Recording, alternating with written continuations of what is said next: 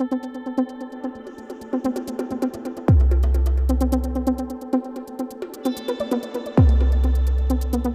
mémoire de la mémoire.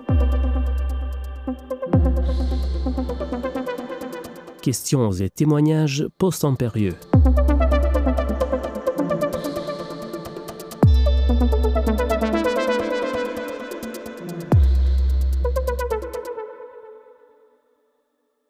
Pour En mémoire de la mémoire, aujourd'hui, nous nous retrouvons avec Zia Soares. Zia Soares est metteuse en scène et comédienne et l'une des fondatrices du théâtre Griot, une compagnie qu'elle a dirigée pendant plus de dix ans. Le travail de Zia et de la compagnie, pionnier dans le contexte des arts du spectacle au Portugal, est devenu entre autres un espace de transgression et de critique, où on réfléchit sur l'exclusion des personnes racisées, les corps noirs et sur la sélectivité de l'histoire qui rend invisibles certains discours et récits. Faz cor nos olhos, os negros, o riso dos necrófagos et Uma dança das florestas sont quelques-uns des spectacles qui ont été produits et créés au long du parcours de la compagnie. Dans l'épisode En mémoire de la mémoire d'aujourd'hui, l'histoire familiale et les éléments biographiques se mêlent à des aspects de la mémoire publique et de la responsabilité collective. Zia Soares. Eu acho que as artes têm sempre de ser um veículo proativisme. Je pense que les arts doivent toujours être un tremplin pour l'activisme.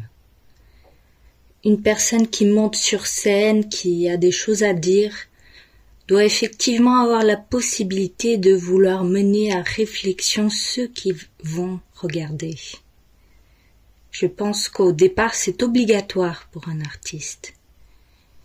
Et puis le fait que je suis une femme, que je suis une femme noire et que je vis dans un pays majoritairement blanc et avec toute l'histoire passée et présente qui rapproche ce pays où je vis et les pays d'où je viens, d'où vient ma famille, dans ce cas l'Angola et le Timor, me place dans une position tout à fait unique par rapport à la plupart des gens qui habitent ce pays, n'est-ce pas?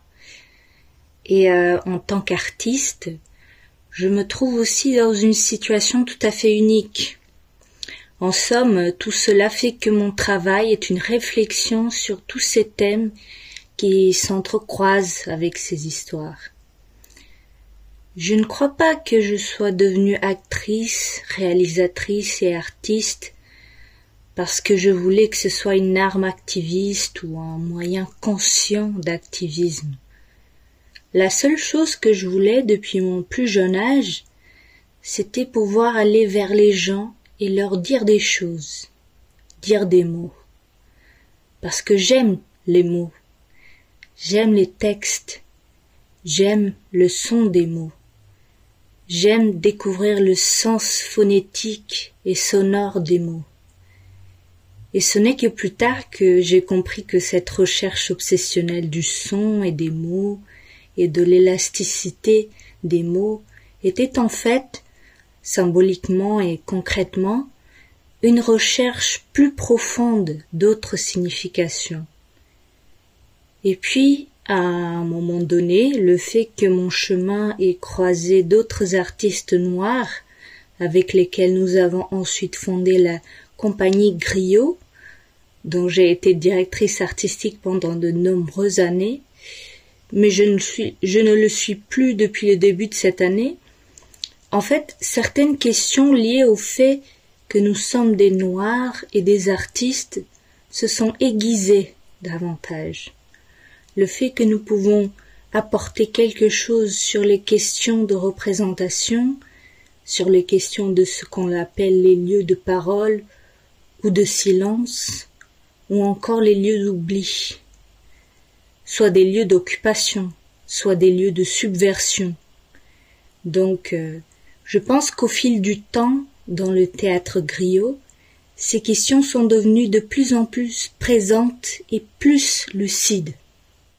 Née à Bié, en Angola, en 1972, fille d'un père timorais et d'une mère angolaise, Zia Soares a récemment présenté la performance Fanun Ruin, incluse dans le programme parallèle de l'exposition Europa Oxala, et qui en tétoun signifie appeler les eaux.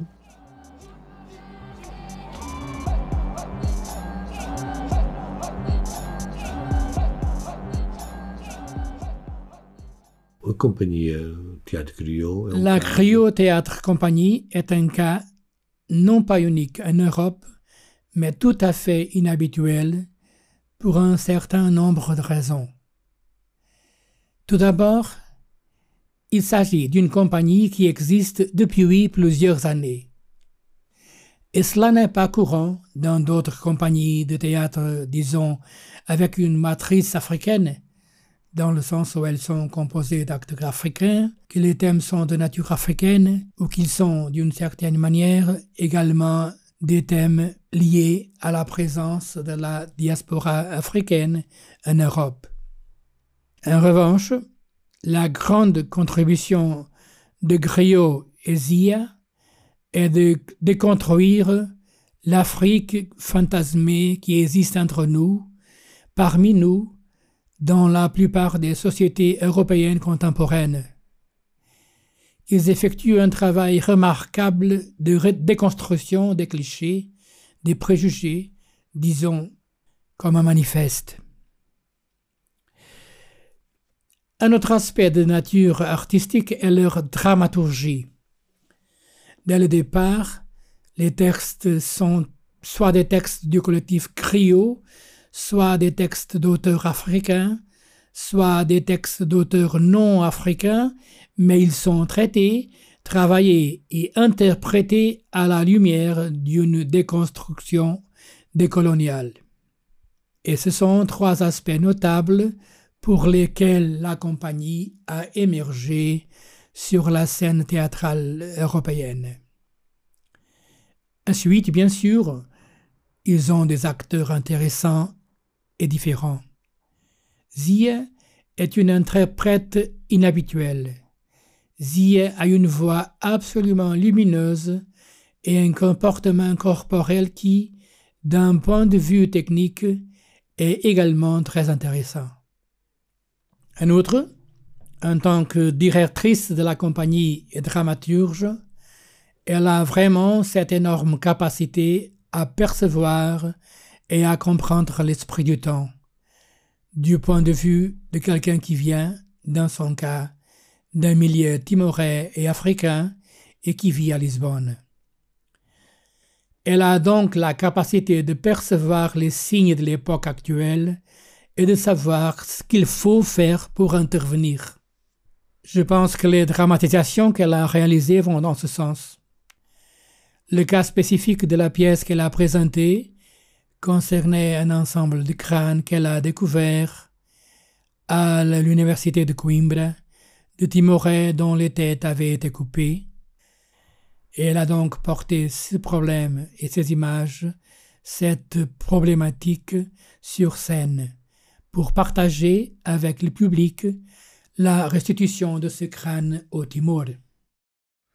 Nous venons d'entendre l'un des commissaires de l'exposition, Antonio Pinto Ribeiro, chercheur des projets Mémoire et MAPS.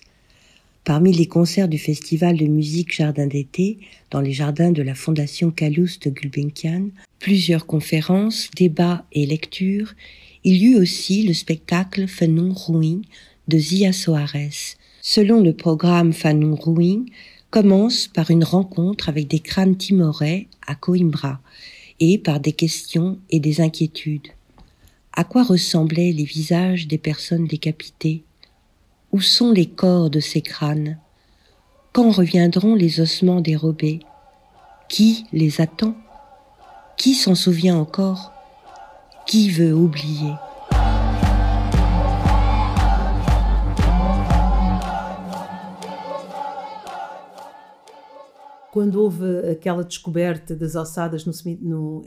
Quand il y a eu cette découverte d'ossements à Lagos, puis tous les os de ces esclaves qui ont été retirés et un mini-golf a été construit, etc. Quand j'ai su, cela m'a intrigué. Comment quelqu'un peut-il soudainement, après tant d'années, découvrir cela? Et où étaient ces eaux? Où ont-ils été emmenés? Je pensais que cet événement allait donner lieu à une plus grande discussion dans l'espace public. C'était effectivement une grande chose, et on en a peu ou pas parlé. Et pendant un certain temps, j'essayais de savoir où ils avaient été emmenés. C'était parce que j'avais vraiment besoin de savoir. Je voulais savoir ce qui est arrivé à ces ossements. Qui étaient ces gens? Comment sont-ils arrivés là? Étaient-ils vivants lorsqu'ils ont été enterrés? Étaient-ils morts? En quelle année? Quoi qu'il en soit, je voulais tout savoir. Et dans cette recherche, cette enquête m'emmène dans un grenier de Coimbra où ces ossements étaient catalogués, bref, étudié, archivé. Certains m'ont parlé de crâne timoré, et moi, complètement innocente et ignorante, je ne le savais pas, je ne, n'en avais jamais rien vu, je, je n'avais jamais rien lu, personne ne m'en avait jamais parlé. J'étais très curieuse. Des crânes timorés et puis j'ai fait un peu plus de recherches et j'ai compris qu'il s'agissait en fait de la première collection de crânes humains apportés au Portugal pendant la période coloniale. Et mon père est timoré, et donc cela a vraiment retenu mon attention. Normalement, lorsque l'on discute les questions du colonialisme au Portugal, on parle principalement des pays africains, et très rarement du Timor. Et lorsque nous parlons du Timor, nous parlons d'une relation extraordinaire entre des peuples très unis, même lorsque le Timor est devenu indépendant de l'Indonésie, cela était une romantisation complète des relations entre le Portugal et le Timor. Il semblait que tout d'un coup tout le monde avait oublié que le Portugal avait été le pays colonisateur pendant beaucoup, beaucoup, beaucoup, beaucoup, beaucoup d'années, et que c'était un pays à l'autre bout du monde, et que l'Indonésie était un pays voisin de Timor. Et ici je ne veux pas mesurer la barbarie ou la misère, mais du coup pendant toute cette période de conflit plus déchaîné, plus chaud entre l'Indonésie et la résistance timoraise, j'étais sur le point de présenter un spectacle. Et mes parents étaient là-bas, au Timor, et pendant quelques jours, je n'ai rien su à leur sujet. J'ai trouvé très étrange qu'il y ait autant de mobilisation pour l'indépendance de Timor. J'arrivais à certains endroits et les gens savaient que mon père était timoré et il y avait des lettres pour moi j'ai trouvé tout cela très étrange. Et tout cela, ce sont des choses qui m'accompagnent. Quand j'ai su de cette collection de crânes, j'ai commencé à réfléchir. Est-ce que les gens qui ont tant chanté ont vraiment pleuré? J'avais des amis qui ont pleuré, des Portugais blancs qui ont vraiment pleuré lors des événements survenus au cimetière de Dili. Est-ce que quelqu'un aurait versé une larme en voyant le crâne d'une personne qui a été décapitée et après avoir été décapitée, son crâne est encore expédié pour un voyage de plusieurs kilomètres vers un endroit que cette personne n'a pas choisi? Et ensuite stocké pour être exposé, étudié entre plusieurs guillemets étiqueté au profit de quelque chose qui s'appelle la raciologie et que, après tout ce temps, je les retrouve dans un placard, dans un placard ordinaire qui pourrait être rempli de papiers et de dossiers au département d'anthropologie de l'université de Coimbra. Cela a eu et a encore un impact absolument énorme sur moi. J'ai visité le département d'anthropologie. Donc la personne faisait le tour du paléolithique, des tas d'ossements, des os, des os. Je n'avais jamais vu autant d'ossements humains. Tout cela était fascinant, mais en même temps mon cœur battait très fort parce que je, voulais voir les 35 crânes timorés avec tout ce qu'il y a d'horrible aussi. L'angoisse, je, ne sais pas. Et euh, à un moment donné, on entre dans une pièce et je tourne à droite et je tombe sur le meuble et j'ai tout de suite compris que c'était les crânes.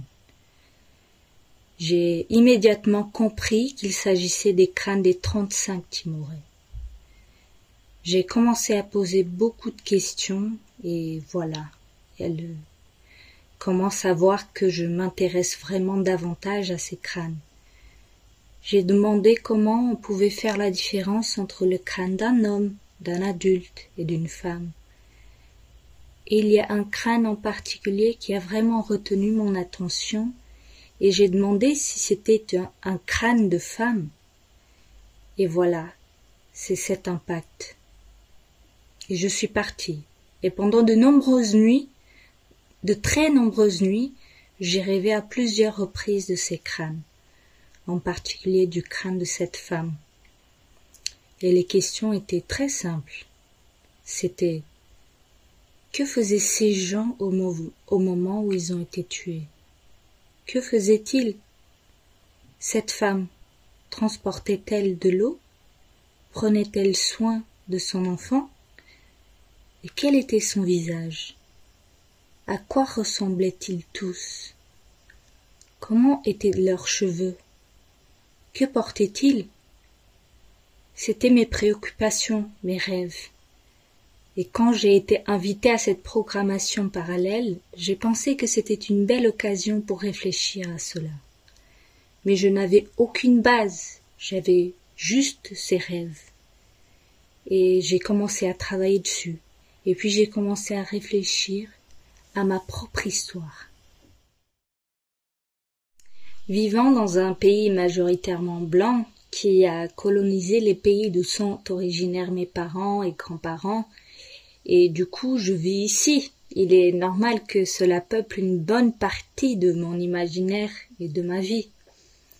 J'ai longtemps vécu sans savoir à quoi ressemblait le pays de ma mère ou de mon père. C'était quelque chose de très...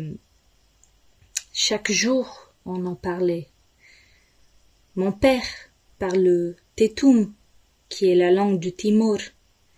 Ma mère parle l'Umbundu, car elle est originaire du sud de l'Angola. Et chez moi, mon père et ma mère parlent les deux langues et ensuite nous parlons portugais. Donc j'ai aussi grandi avec euh, l'imaginaire des langues et à travers l'imaginaire des langues et des mots, j'ai pu créer mon billet là où je suis né, d'où je viens quand j'avais deux ans, où le bullet qui est la terre de mon père. Et toutes les histoires liées à la terre de mon père, qui est une toute petite terre qui se trouve à Vikuk, au Timor, où vit une communauté qui n'est qu'une seule famille, une grande famille de cousins, d'oncles, bref. toute ma vie, j'ai entendu de nombreuses histoires à ce sujet. Ainsi, lorsque j'ai commencé à travailler sur Fanun Ruin et même sur l'histoire de mon père, mon père est timoré et a été emprisonné en Angola pendant la période coloniale parce qu'il faisait partie d'un groupe de rebelles qui se sont revoltés en 1959 contre le régime colonial et au lieu d'être emprisonnés au Timor, ils, ils ont été emmenés ailleurs en Angola. D'autres sont allés au Mozambique, d'autres sont même venus au Portugal et ensuite en Angola. Mon père, avec d'autres compagnons emmenés en Angola sur un bateau appelé l'Inde, ont été emprisonnés dans le sud de l'Angola, habillé. Il avait 18, 19 ans et puis lorsqu'il a été libéré, il a été complètement empêché de retourner au Timor et il a été surveillé par la PID, la police internationale de défense de l'État, jusqu'à ce que les mouvements de libération commencent vraiment et que mes parents décident de retourner au Timor en faisant escale au Portugal. Mais lorsque nous sommes arrivés au Portugal, le Portugal a abandonné, c'est le terme, abandonné grossièrement le Timor et l'Indonésie envahissaient et prenaient le relais. Et puis les relations ont été coupées, il n'y avait pas de vol, et nous sommes restés au Portugal, ce qui aurait été une période d'attente jusqu'à ce que les relations soient rétablies, et avec elles les vols, pour que nous puissions retourner au Timor. C'était ce qu'il voulait mon père, aller au Timor. Et ma mère, enfin, s'est aussi déracinée pour partir avec son mari timoré à l'autre bout du monde. Mais avec tout ça, l'escale est devenue une attente qui dure depuis quarante et quelques années. Parce que plus tard, quand on pouvait déjà voyager, ma mère décide de rester car mes frères aînés et nous étions déjà à l'école. Ainsi, leur retour coïncide avec le conflit avec l'Indonésie pour l'indépendance du Timor. Voilà. Et ça pour dire quoi? Pour dire que j'utilise toutes ces intersections de faits pour construire Fanun Ruin. Et il y a une femme dont j'ai hérité le nom, qui est ma grand-mère paternelle, que je ne connais pas, que je n'ai jamais vue, dont je n'ai que des photos et beaucoup, beaucoup, beaucoup d'histoires. Et c'est à travers ma grand-mère que je finis par créer un texte sur ma rencontre avec euh, ces crânes. Et ce que je pense, et ce n'est pas définitif, c'est ce que j'ai fait en faisant le spectacle. Et c'est tellement innocent et enfantin même, c'était de vouloir les enterrer. Et ce que j'ai fait dans le spectacle, c'est trouver un moyen de les enterrer. Mais c'est pour mon propre, apaisement, n'est-ce pas? Pour moi, c'est une chose égoïste en même temps, mais c'est le seul moyen que j'ai trouvé pour apaiser cette série de rêves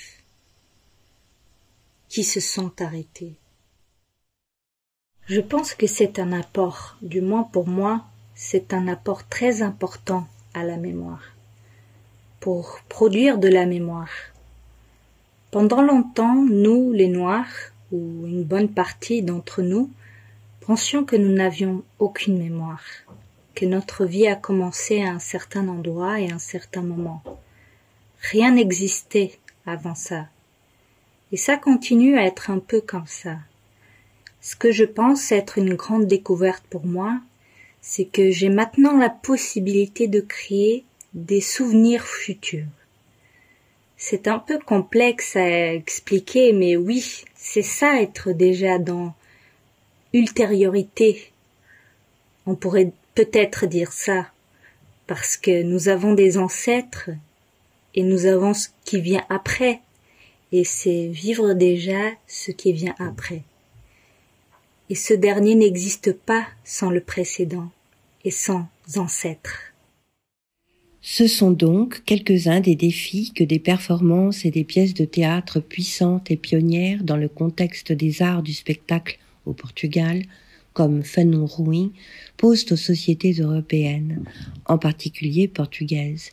C'est ce que Zia Soares et le théâtre griot apportent aux pratiques effectives de décolonisation de l'histoire, de la mémoire et des arts. Une proposition de dramaturgie postcoloniale ou décoloniale qui reste dans le présent et pour la mémoire future. En mémoire de la mémoire revient la semaine prochaine. Vous pouvez vous abonner sur Apple Podcasts, Spotify et d'autres plateformes habituelles ou nous suivre sur le site reimaginareeurope.ces.uc.pt. À bientôt!